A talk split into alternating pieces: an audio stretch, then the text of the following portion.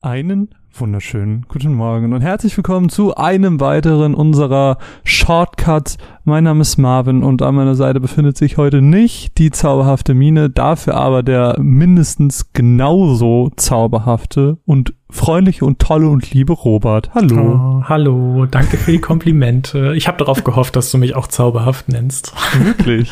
ja, doch, ich bin gerne zauberhaft. Ich, ne? Zauberhaft ist ein schönes Adjektiv. Ähm, ja. Ja, gut, man hat es wahrscheinlich jetzt am Titel des Podcasts schon gesehen, worum es heute geht. Es wird um Outbuddies gehen. Es ist ein Spiel, wo wir in der Gamescom-Berichterstattung schon drüber geredet haben. Ein Spiel von Head Up Games, das jetzt am 15. Oktober rauskommen wird. Und der Grund, warum du da bist, ist, dass ähm, ja, ich mag halt Metroid nicht und, und Mine halt auch nicht. Uh. Und dann wussten wir aber, dass du das sehr, sehr gerne magst. Und dann haben wir dich als unseren zauberhaften äh, Superpatron einfach gefragt, hey Robert, hättest du nicht Interesse, das zu reviewen? Und du so, ja. und deswegen sind wir jetzt hier. Du hast die Outbodies angeguckt. Ähm, ja, und wir wollen in der, in der folgenden Zeit einfach ein bisschen darüber reden. Wie lange hast du denn jetzt ähm, reingesteckt bis dato? Also ich habe gestern Abend noch mal all meine Energie reingesteckt, um voranzukommen. Du lachst, es war wirklich so. Es, es hat mir einiges an Kraft gekostet. Ich habe dir ja zwischendurch schon mal geschrieben, ähm, klar mal vorzugreifen, dass der Schwierigkeitsgrad bei den Bossen mich manchmal ein bisschen genervt hat. Aber gut, ich habe jetzt ungefähr, ich habe es mir aufgeschrieben, zehn Stunden Spielzeit mhm. und habe dabei ja irgendwas zwischen 45 und 50 Prozent der Karte ähm, erkundet oder erkunden mhm. dürfen. Ich kann das nicht ganz genau sagen, weil das Spiel hatte dann irgendwann leider einen kleinen Anzeigebug und da stand 0% der Karte erkundet, was nicht sein kann. Ähm, gut, aber irgendwas in dem Dreh ist es. Okay, dann ähm, ich weiß, ich das das Ding ist ja Outbodies, um es vielleicht für die zusammenzufassen, nochmal, die es jetzt gar nicht kennen. Ähm, das ist im Prinzip ein Metroidvania, das sehr sehr stark an ganz alte Metroids angelehnt ist. Das heißt, ähm, es ähnelt nicht nur im Look, sondern eben auch im Gameplay ganz stark dem, was man, glaube ich, von früher kennt. Ähm, dementsprechend, ich weiß nicht, würdest du jetzt mal, um es jetzt vielleicht auch so ein bisschen vorwegzunehmen, sagen, dass das ein Spiel ist, das auch nur für die Leute was ist, die die auch diese alten Metroids mögen? Oder kann jetzt auch ein Hollow Knight Chris daherkommen und sagen, boah, das könnte richtig geil werden? Also ich finde, das Spiel ist für alle was, die Bock auf ein Metroidvania haben und die auch Lust haben, gerade bei Bossen sich mit einem hohen Schwierigkeitsgrad rumzuärgern. Ich sag's mal ärgern, weil ich schon finde, dass die Bosse manchmal ein bisschen schwer durch zu, zu durchschauen waren. Mhm. Und deswegen muss man schon eine gewisse Frustrationstoleranz mitbringen. Mhm. Ansonsten würde ich es einfach jedem empfehlen, der halt Bock auf diese Kombination aus Pixel-Look, ein bisschen Retro mit moderner Technik und äh, Bossen hat, würde ich sagen, ja. Dann lass uns doch vielleicht einfach mal auch, ähm, jetzt haben wir so ein bisschen schon vorweggenommen, für wen es eventuell was sein könnte, um die Leute vielleicht auch ein bisschen weiter abzuholen. Was ist denn überhaupt die Rahmenhandlung? Gibt es da eine krasse Geschichte? Gibt es da nur so ein, ich weiß nicht, so ein, so ein Outlining wie bei Hollow Knight? Du gehst da hin und erfährst alles so ein bisschen nacheinander? Oder wie ist das bei Outbuddies aufgebaut? Man wird begrüßt, wenn man das Spiel startet, mit einer Intro-Sequenz, die sogar ziemlich hübsch ist. Ich habe mir gleich am Anfang aufgeschrieben, Gewitter und echt atmosphärisch. Also äh, das hat mich hat mich überzeugt. Das ist eine kleine Videosequenz, wo man so sieht, dass ein ähm, dass der Protagonist, ein Forscher, eine Expedition plant, ähm, sich mit einem oh jetzt muss ich überlegen. Ich glaube, es war so ein Luftschiff, so ein Zeppelin-ähnliches Ding, äh, sich auf den Weg macht und über dem Meer abstürzt und dann folgt so ein kleiner Blackout und das Spiel startet. Das war jetzt natürlich sehr verkürzt, aber man kann sich das ja vorstellen.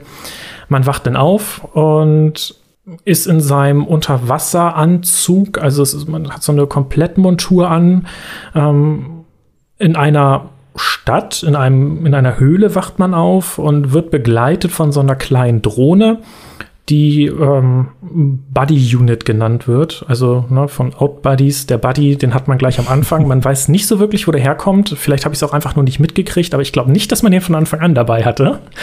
Der begleitet einen dann auf äh, Schritt und Tritt. Und ja, ähm, das, die gesamte Story erschließt sich dann doch eher so im Laufe der Welt. Also je mehr man erkundet, je mehr man auch ähm, mit den mit den Einheimischen dort. Also es gibt eine, eine ja so freundlich gestimmte ein freundlich gestimmtes Volk, die die Wosan. Ähm, auf die man irgendwann trifft. Die erzählen einem so ein bisschen was. Die Bosse erzählen auch so ein bisschen was, aber ansonsten ist die Welt relativ stumm. Also auch nicht so wie bei Hollow Knight, wo man dann irgendwelche Steine findet, wo eine Inschrift drauf ist, irgendwas mhm. Kryptisches oder so, sondern man kommt manchmal in Räume, wo dann riesige Portale sind oder man trifft einen dieser Einheimischen, der einem was erzählt oder der Boss äh, droppt irgendeine Info. Aber es, ist, es hält sich doch schon sehr, sehr zurück, finde ich. Was sind denn so Infos? Also, ich meine, wir sind jetzt in dieser Unterwasserwelt, mm. aber was ist denn das Thing da? Also man erfährt, dass dort mal die alten Götter gelebt haben, die aus irgendwelchen Gründen verschwunden sind. So ganz genau, oder eigentlich weiß man gar nicht warum. Ähm, man erfährt, dass dieses freundliche Volk, was man trifft, mal versklavt war und unterdrückt war, dass das Minenarbeiter waren. Äh, man erfährt, dass man in einer versunkenen Stadt ist. Ähm, Balam, ich weiß nicht, also ich kann es nicht so ganz aussprechen, aber so, das ist so diese Rahmenhandlung. Und ähm, ich hatte jetzt zum Beispiel so ein Erlebnis, da bin ich in einen Raum gekommen, da war dann plötzlich ein riesiges Portal und dann wurde einem erzählt, dass ähm, das genutzt wurde, um Raum und Zeit zu überwinden, aber dass das keiner so genau weiß. Und also obwohl ich schon jetzt die Hälfte der Karte erkundet habe und schon den einen oder anderen Boss besiegt habe, ist mir noch nicht so ganz klar geworden, in welche Richtung das geht. Das übergeordnete Ziel für den Protagonisten ist dann wieder an die Meeresoberfläche zu gelangen und nach mhm. Hause mhm. zu kommen. Aber findest du das schlimm? Also findest du das schlimm, dass du das nicht so 100% checkst? Oder sagst du, das ist eins von den Spielen, wo das Gameplay viel wichtiger ist? Also mich stört es generell selten, wenn ich die Story jetzt nicht so mitbekomme. Also ich finde sogar, also wenn einem jetzt bei einem, bei, beispielsweise bei einem Metroid Fusion auf dem Game Boy, da kriegt man die Story schon sehr ins Gesicht gedrückt. Wenn man jetzt aber äh, einen anderen Metroid-Titel beispielsweise spielt, da muss man sich auch relativ viel durch das Lesen von Logbucheinträgen oder so erschließen. Wenn man das nicht mag, dann kann man trotzdem das Spiel genießen. Und bei mhm. Hollow Knight konnte ich das Spiel auch sehr gut genießen und ja. habe mir im Nachhinein dann einfach irgendwelche Erklärvideos oder so angeguckt, weil ich es eh nicht gecheckt hätte. Ja. Also für mich, für mich ist das überhaupt nicht dramatisch. Ja. Nee, das, das genau, Hollow Knight war nämlich auch so mein Vergleichswert jetzt und wird auch im Laufe des Podcasts immer wieder mein mhm. Vergleichswert sein. Einfach, da macht es einfach Bock, die Bosse zu kloppen und stärker zu werden und die Geschichte ist zwar cool, aber ja, man muss sich halt diese Erklärvideos ansehen. Deswegen fand ich das ganz interessant, dort du jetzt sagst, so ja, es wäre schon cool gewesen, das mehr zu verstehen. Oder eben jetzt, naja, ähm, das Gameplay macht auch so viel Spaß, dass das mich jetzt nicht so doll stört. Ähm, ja? Das Gameplay ist eigentlich schon ein gutes Stichwort, weil ich finde sogar, das ist sogar schon recht dynamisch gestaltet. Da war ich echt erstaunt. Ich musste mich erst einfinden. Äh, ach so, vielleicht zur Info. Ich habe es gespielt ähm, unter Windows äh, 10 mit äh, einem Xbox 360 Controller, kabelgebunden. Ähm, finde ich auch die gute Entscheidung. Man kann es auch mit Tastatur spielen, aber ich glaube, das möchte man sich so nicht wirklich antun. Meine Empfehlung ist auf jeden Fall ein Controller.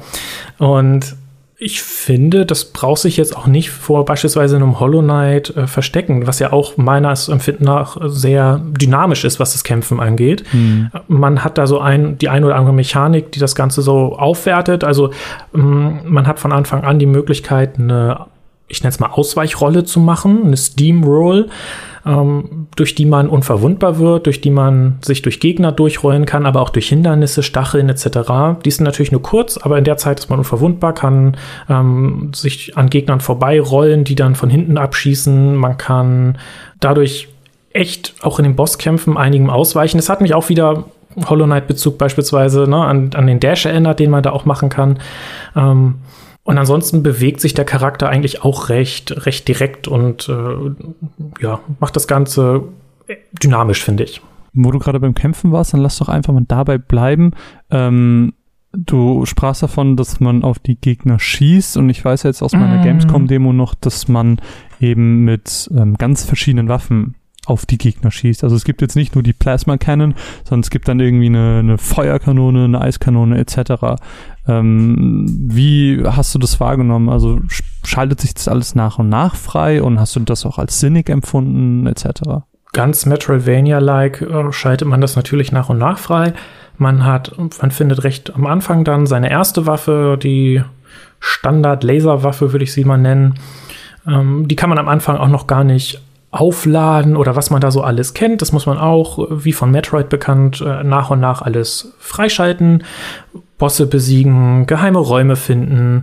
Und ich habe, also ich muss mal gerade überlegen, ich habe erst diesen Standard-Blaster gefunden, dann gab es Raketen und dann noch ein so ein Blubberblasen-Gewehr, würde ich es mal nennen, womit man Gegner dann eher einfrieren kann. Also mhm. gerade bei den Waffen, auch wenn die anders genannt sind, vielleicht andere Animationen haben, habe ich mich doch sehr an Metroid erinnert, mhm. gefühlt. Äh, da besteht schon eine große Ähnlichkeit, auch ähm, was so das konnte, also.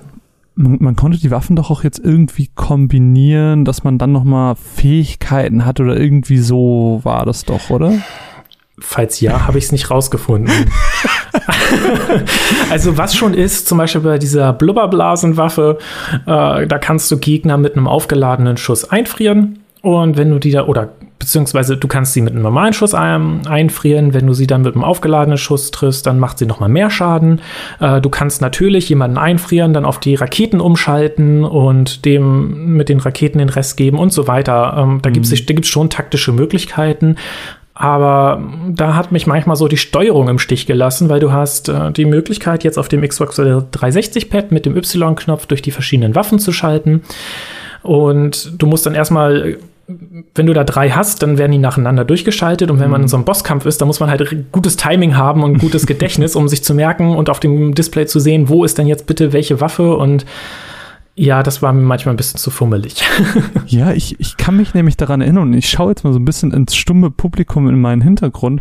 Das ist nämlich so, weil je nachdem, was man für eine Waffenkombination hatte, dann hatte man zum Beispiel auch so ein Skill, dass man an den Wel äh, Wänden rollen konnte. Mm. Das mhm. war doch so, oder? Ja, das Publikum gibt mir Thumbs up. Das war anscheinend so. Also anscheinend kannst du an der Wand entlang rollen mit bestimmten Kombination. Mm. Vielleicht kommt das ja auch erst noch bei dir, wer weiß. Entweder kommt das noch oder ich habe es einfach nicht kapiert, weil das Problem ist, das Problem ist, man kriegt relativ wenig erklärt. Man trifft zwar irgendwann einen dieser freundlichen Einwohner da, die ehemals versklavt waren, der meint, er begleitet jetzt einen durch die Welt und erklärt ihm ein bisschen was. Das ist mir einmal passiert, wo er mir dann die eine Fähigkeit von meiner Drohne erklären wollte, was aber auch nicht wirklich direkt war, wo ich dann, glaube ich, zehn Minuten stand und erstmal rumprobiert habe, bis ich überhaupt rausgefunden habe, was ich machen soll. Also man muss da schon so ein bisschen spitzfindig sein manchmal.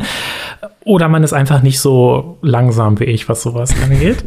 äh, vielleicht würde aber das, was du gerade gesagt hast, erklären, warum man in der Anzeige, wie erkläre ich das? Also man, man hat äh, die, die, diesen Anzeigefeld, wo man sieht, welche Waffe gerade ausgewählt ist und darunter mhm. ist das gleiche Feld nochmal, was man mit dem rechten ähm, Stick auch umschalten kann. Ich mhm. habe aber nicht rausgefunden, was das sein soll, weil es gibt nur eine Taste zum Schießen.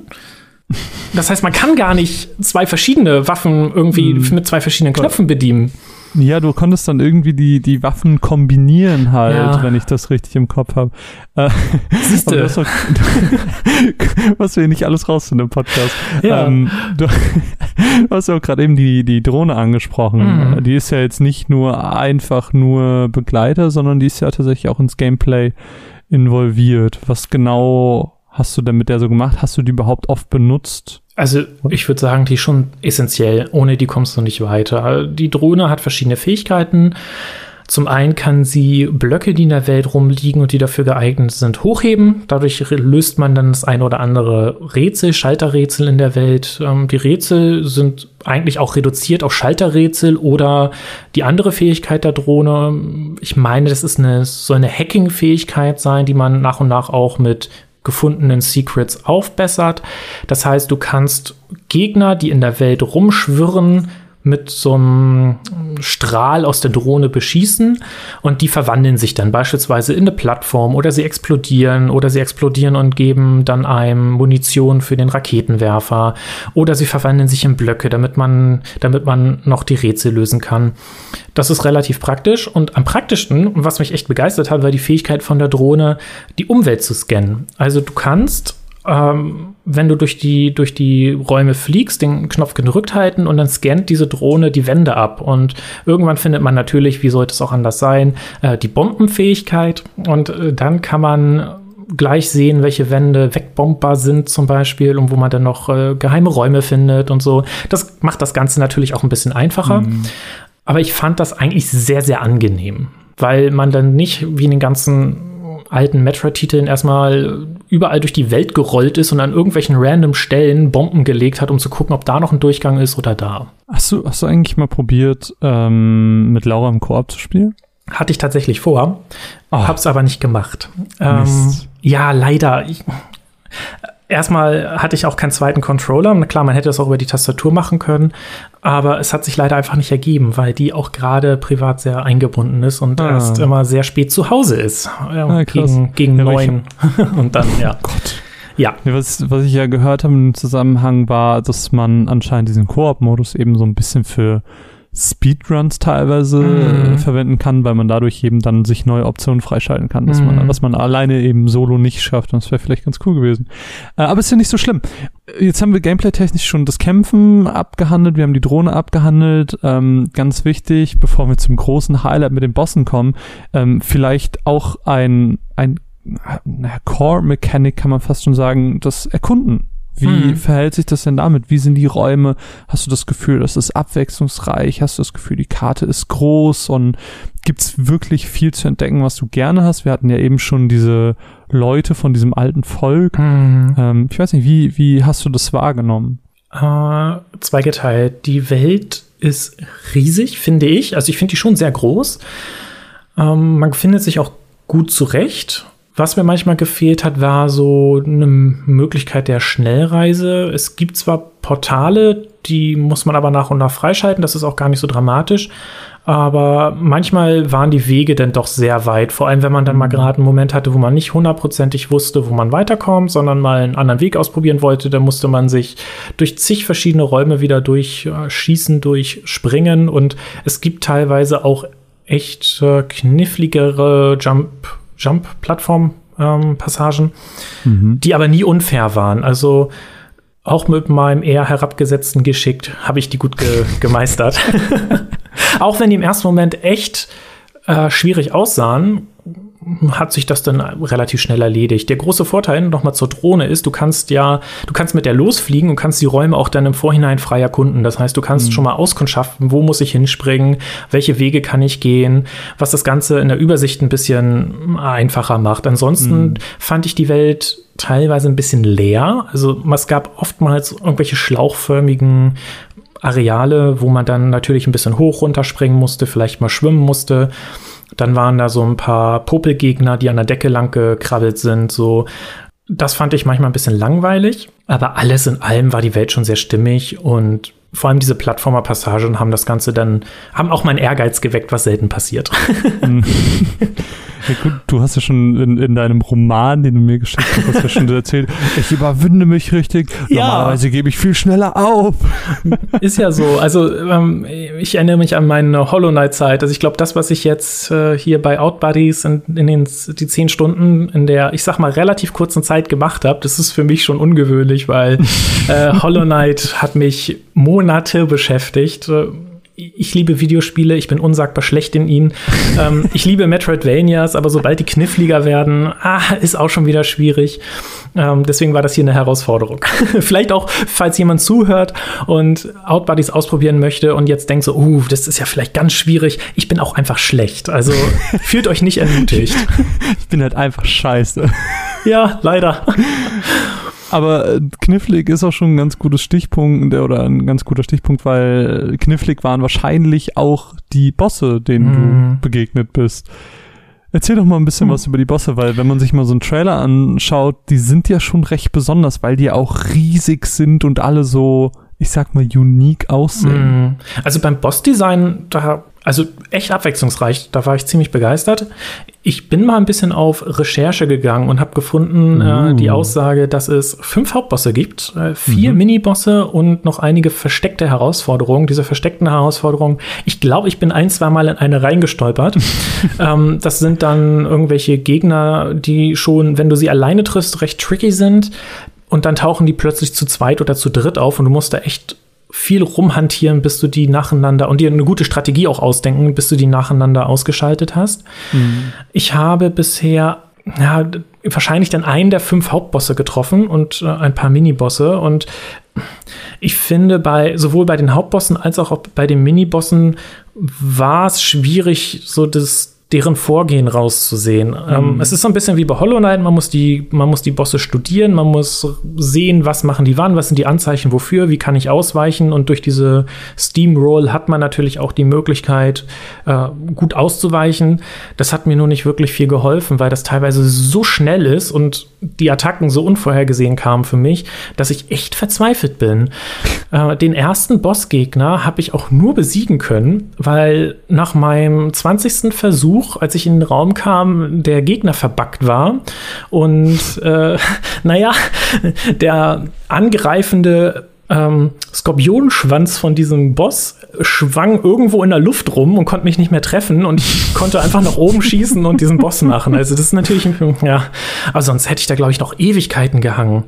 Und Krass. ja, das, das zieht sich aber so ein bisschen durch. Auch äh, einen zweiten Boss habe ich ganz stumpf besiegt, indem ich mich möglichst nah vor ihn hingestellt habe und einfach nur in die Fresse geschossen habe, weil ich nicht gecheckt habe, welche Mechanik man da ausnutzen sollte. Ich habe rausgefunden, man kann etwas, was er abschießt, kann man mit der Drohne einfangen und hochheben. Aber ich wusste nicht, wie ich so schnell da umschalten soll, weil sobald man getroffen wird, wird auch aus der Drohnenansicht wieder zurück auf den Hauptcharakter geschaltet. Mhm. Das heißt, man wird zurückgeschleudert. Und ja, das ist auch mein größter Kritikpunkt an diesem Spiel dass man einfach nicht so schnell blickt, was soll man da überhaupt tun?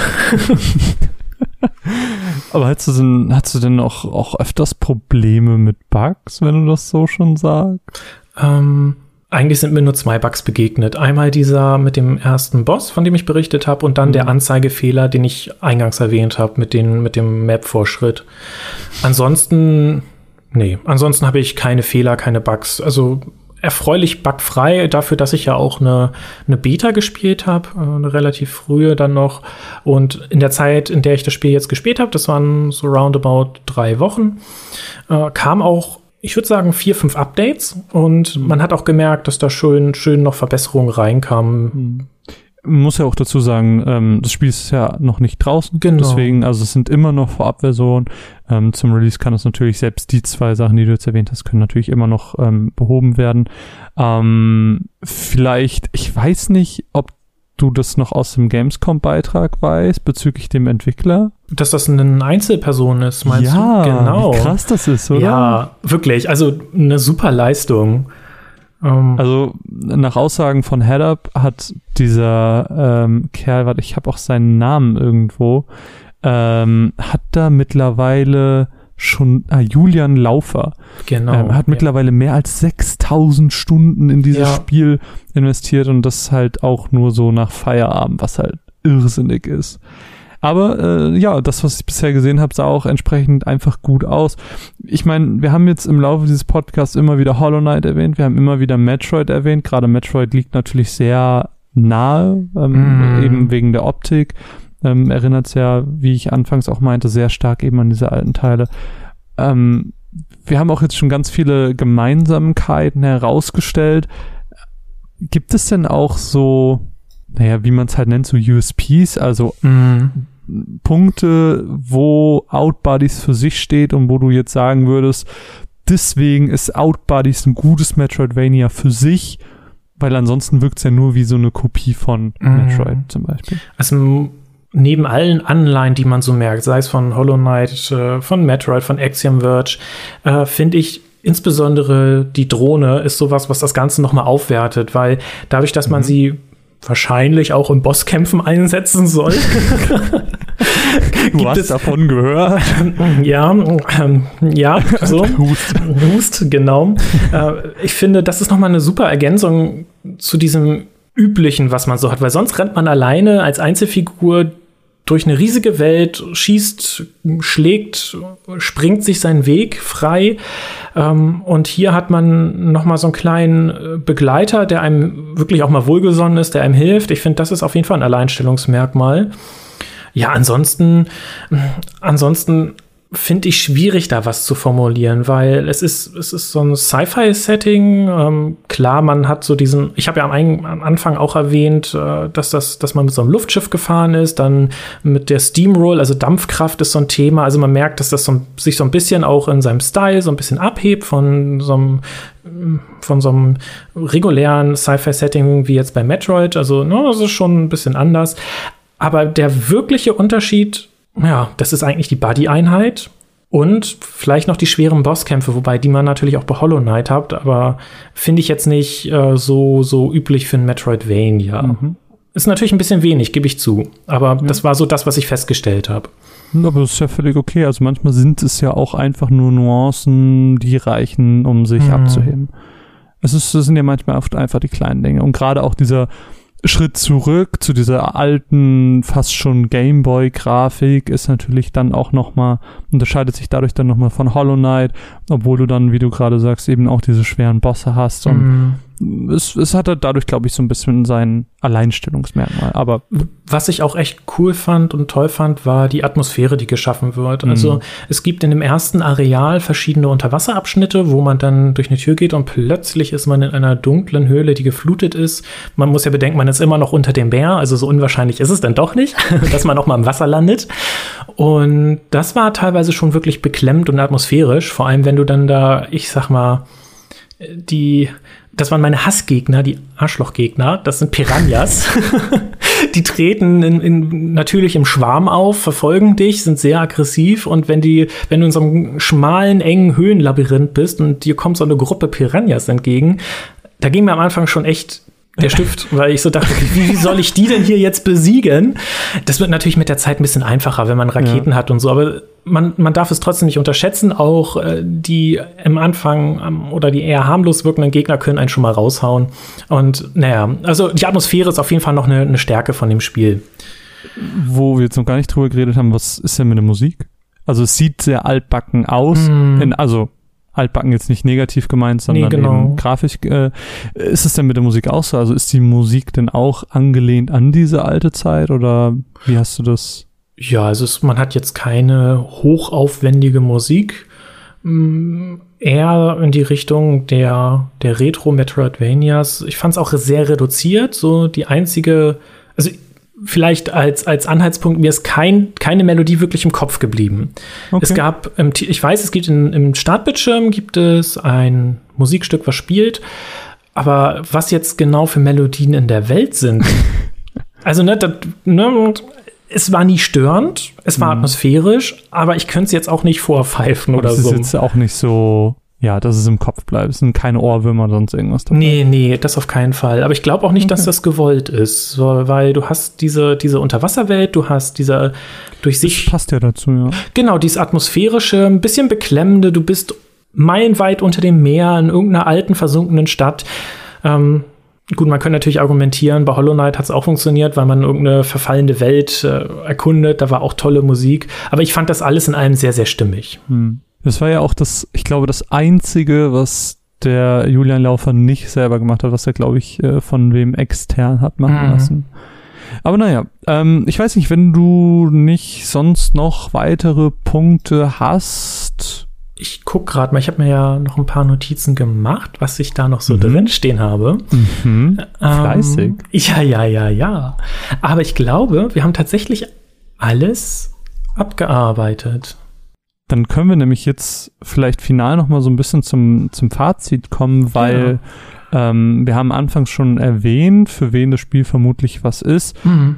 Vielleicht ein paar abschließende Worte. Du hast jetzt zehn Stunden gespielt, du bist natürlich nicht durch. Es ist jetzt kein finales Fazit fürs komplette Spiel, aber so für deine bisherige Erfahrung?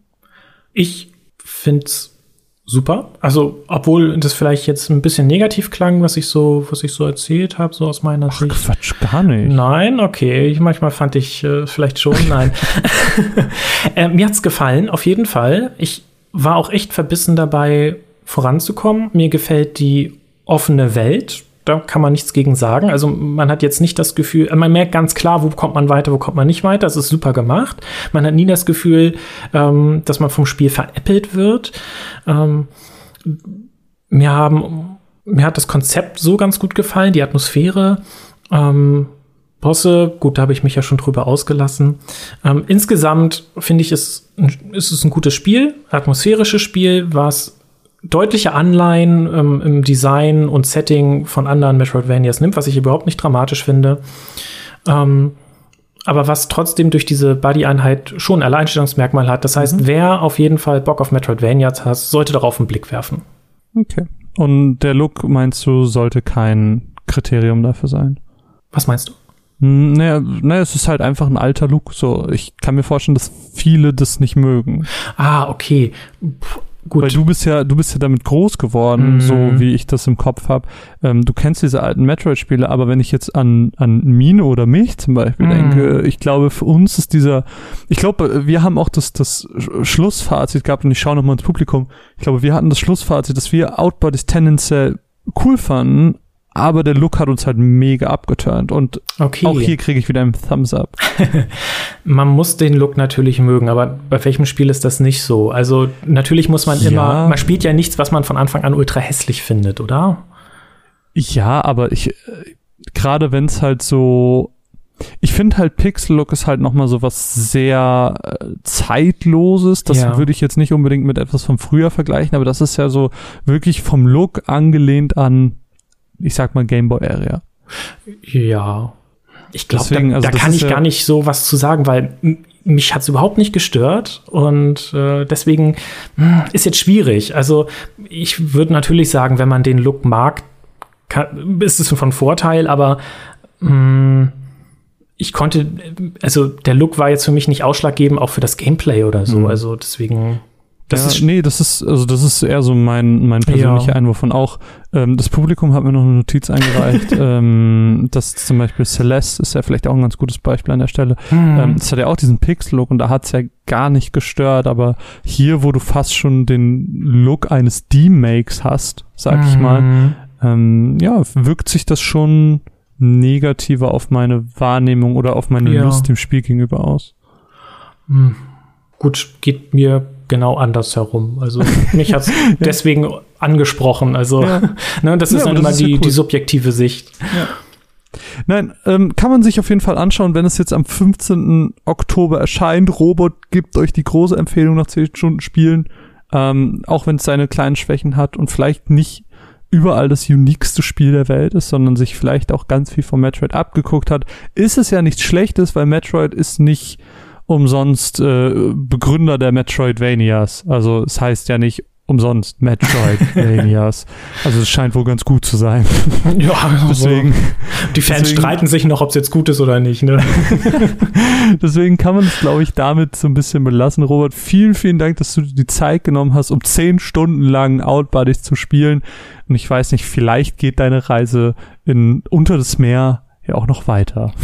Ja, ich werde es versuchen, aber ich bin direkt ich bin halt jetzt halt auch an, scheiße. Ja, ich bin jetzt direkt an drei Stellen auf Bosse gestoßen, die ich nicht auch nach 20 Versuchen gepackt habe. Ich bin da gerade ein bisschen pessimistisch. okay. Robert, ich hoffe, du hast noch einen schönen Tag und ich hoffe, dass alle anderen, die das hier hören, auch noch einen ganz, ganz schönen Tag haben oder anders gesagt, um, um in der Podcast-Manier zu bleiben, kommt gut in die Nacht. Mein Name ist Marvin. Tschüss. Tschüss.